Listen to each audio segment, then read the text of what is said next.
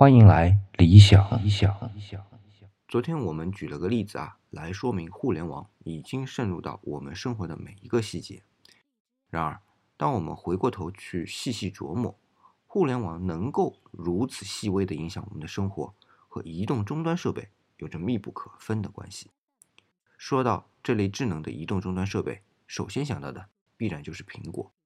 正是他们的大力推广，才使人们意识到智能终端设备有如此大的用处。那紧接着的安卓设备才会像雨后春笋般冒出来，和苹果分庭抗礼。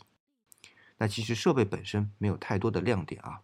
早期的 PDA 也是一些智能的终端设备，只不过苹果上的操作系统 iOS 非常优秀，操作也非常便捷，让用户啊都忘了再操作一台智能设备。那最重要的就是这样一来呢，就形成了一个可不断拓展的生态系统。那当然，安卓的系统也非常优秀啊。而且也和 iOS 一样形成了应用的生态。那站在这个角度去看啊，苹果和谷歌，哎，就是安卓系统的出品方啊，的确是两家非常伟大的公司。